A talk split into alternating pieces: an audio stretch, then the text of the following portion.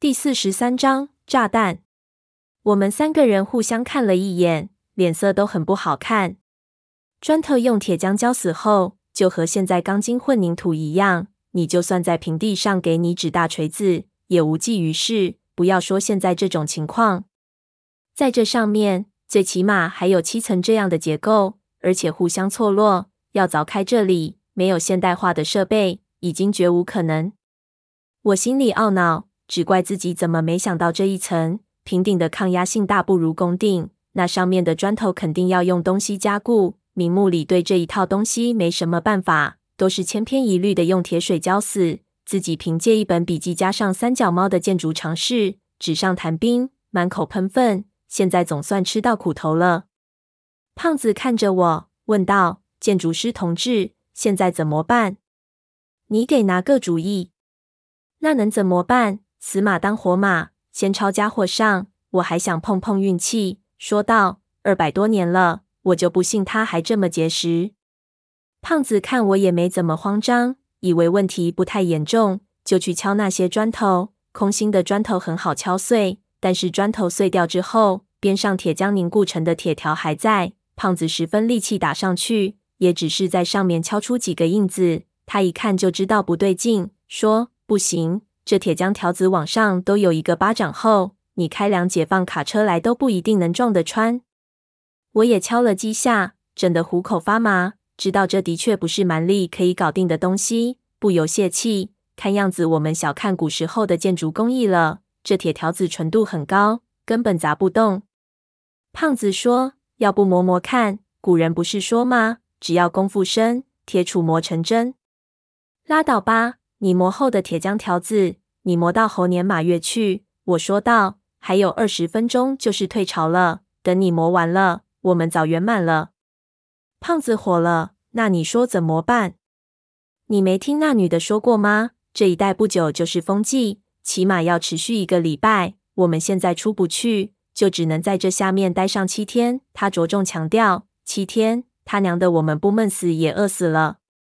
我知道问题的严重性，对他们说道。你们这方面的经验要比我丰富得多。就这种木墙，如果是在平时碰到，你们会用什么办法？胖子和闷油瓶想都没想，一起说道：“炸药。”胖子看我愣了一下，解释道：“你不用奇怪，这种墙的结实程度超乎你的想象。老子以前到这种洞，洞一般都开在底上，如果非要在这种墙上硬打进去，只有用炸药。”我听了心里悲凉。他说的情况我也知道，但是在这几百年的古墓里，叫我到那里去弄炸药，想来又不由后悔。我记得在下水前，那阿宁还问过我要不要带一些下去。当时我因为给鲁王宫里那一炮给炸懵了，对这东西十分的抗拒，直接就给扔回仓里了。如果三叔当时在场的话，肯定就会带上。现在想起来，那时候的想法太幼稚了。如果还有下次，绝对不能这么儿戏。我看从上面出去是没希望了，只好放弃。那看样子这法子行不通了，我们还得从长计议。他娘的，还从长？我们只有二十分钟都不到了。胖子说道：“我看要实在不行，我们还从原路摸回去，说不不定那放着我们潜水设备那墓室已经回来了。”我点点头，虽然我很不想再进那道洞。但是现在也没有别的办法。如此一来，又要面对到洞里那怪物，实在是头疼的事情。这个时候，闷油瓶突然说道：“等等，你们先待在这里，别动。我想到有一个地方可能有炸药。”没等我们反应过来，他就突然一松绳子，滑下了柱子。胖子看了看我，一脸的迷惑。我朝他摇摇头，表示我也不明白。闷油瓶性格一本正经的，不可能开玩笑，但是又实在想不这里什么地方会有炸药。他现在和我们一样，已经脱成光条了，就剩一条内裤，也不可能藏在什么地方。我盯着他，只见他一个飞身就跳上了房间中间的天宫石盘上，顺着他的手电光，我就看到他蹲到石盘中心的一具打坐的干尸前面，不停地摸着什么。这具尸体应该就是他说的作画金身，只是不知道他到那里去找什么。我想着，突然间，我心里就啊了一下，原来是这样。这个时候，闷油瓶已经把整具干尸小心翼翼的抬了起来，干化的尸体几乎就只剩下骨头的重量，并没有费多大力气。胖子问我，他到底在干什么？我说道，我也只是猜测，那干尸体内可能有一个机关，有八宝转子激发，里面可能有炸药。如果对尸体不敬，想取尸身内的宝物，可能就会直接引爆。胖子听了则舌。他怎么会知道这种事情？二十年前，他摸过这具尸体的时候，那个时候可能已经知道了。你看，他刚才只是说可能，就是说他也不确定。我说道，只是不知道这几百年的炸药还管不管用。我说着，闷油瓶已经把干尸搬到了柱子底下，对我们说道：“下来一个帮忙。”我看胖子下去实在太麻烦了，就让他待着。自己爬下去，闷油瓶把那干尸过到我背上，用绳子捆住，说道：“千万别撞到，如果里面的机关还管用，一触即发。”我近距离看到这具作画金身，只觉得闷油瓶刚才的描述不及这真实的。万一这尸体全身发黑，黑到发亮的感觉，好像不是肉身，而是用什么光滑的材质雕刻成的，肌肉都已经凹陷，特别是嘴角，似笑非笑。看了直出鸡皮疙瘩。总之一句话，这尸体根本不像在寺院里看到的那些高僧，反而让人感觉十分的不祥。我看着实在不敢碰，问他：“你确定这尸体没问题吗？”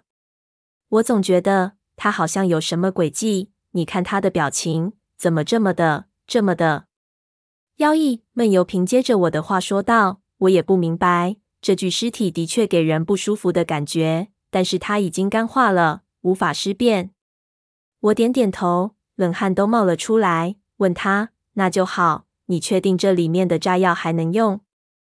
他说道：“只要八宝转子能用，炸药肯定能用。现在就怕这机关老化了。”背了具干尸在身上，我浑身不自在，特别是看到他的指甲这么长，横在我的面前，鬼森森的，脚都有点软。我想起湘西的赶尸匠。就是像我这个样子，把尸体背在背上，但是人家是里三层外三层的包起来的。我倒好，干尸裸体，我也裸体，肉贴肉，那种干巴巴的感觉，真他娘的别提多寒人了。不过现在也没办法，还好光线还可以，我还能看得清楚，不至于胡思乱想。我咬紧牙关，就当着身上背着个麻袋，开始一步一步向上爬。闷油瓶爬在我后面，防备着我，如果脚滑。失足掉下来，我爬了有五六步，突然觉得那干尸体有点不对劲，因为我的后背就贴着他的尸皮，所以感觉得非常清楚。那尸体好像突然变大了一点。我停下来仔细感觉了一下，又感觉不出什么特别的异样来。我回头看了看闷油瓶，他在我下面。如果尸体有什么异化，他应该能马上看见，但是他好像什么都没发觉。难道是我自己多心了？也难怪背着具这么妖异的尸体，很难不多心。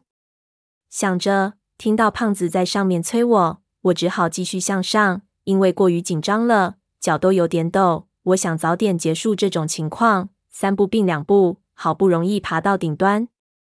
胖子可以说阅尸无数，不过看到这具尸体后，也露出了不太舒服的表情。毕竟，你用绑尸绳挂着尸体的时候，还有两三拳的距离在，现在就像跳贴面舞一样，感觉肯定难受。我硬着头皮对他说道：“你把这个固定到宝顶上去，然后马上下来，我们在下面引爆。如果里面的机关还能运作，应该没有问题。”胖子看了看宝顶，说道：“你唬我呢？我他妈的怎么固定？你想让老子学董存瑞吗？”我一抬头。宝顶上面没什么可以勾挂的地方。如果要把爆炸的力度全部发挥出来，必须把整个尸身紧紧贴着宝顶，这的确是个问题。我想了想，说道：“实在不行，就把他头朝下绑在这柱子上，快一点，时间快到了。”胖子把尸体小心翼翼地接了过去，摆了摆，问我道：“哎，真奇怪，这尸体怎么还有条尾巴？”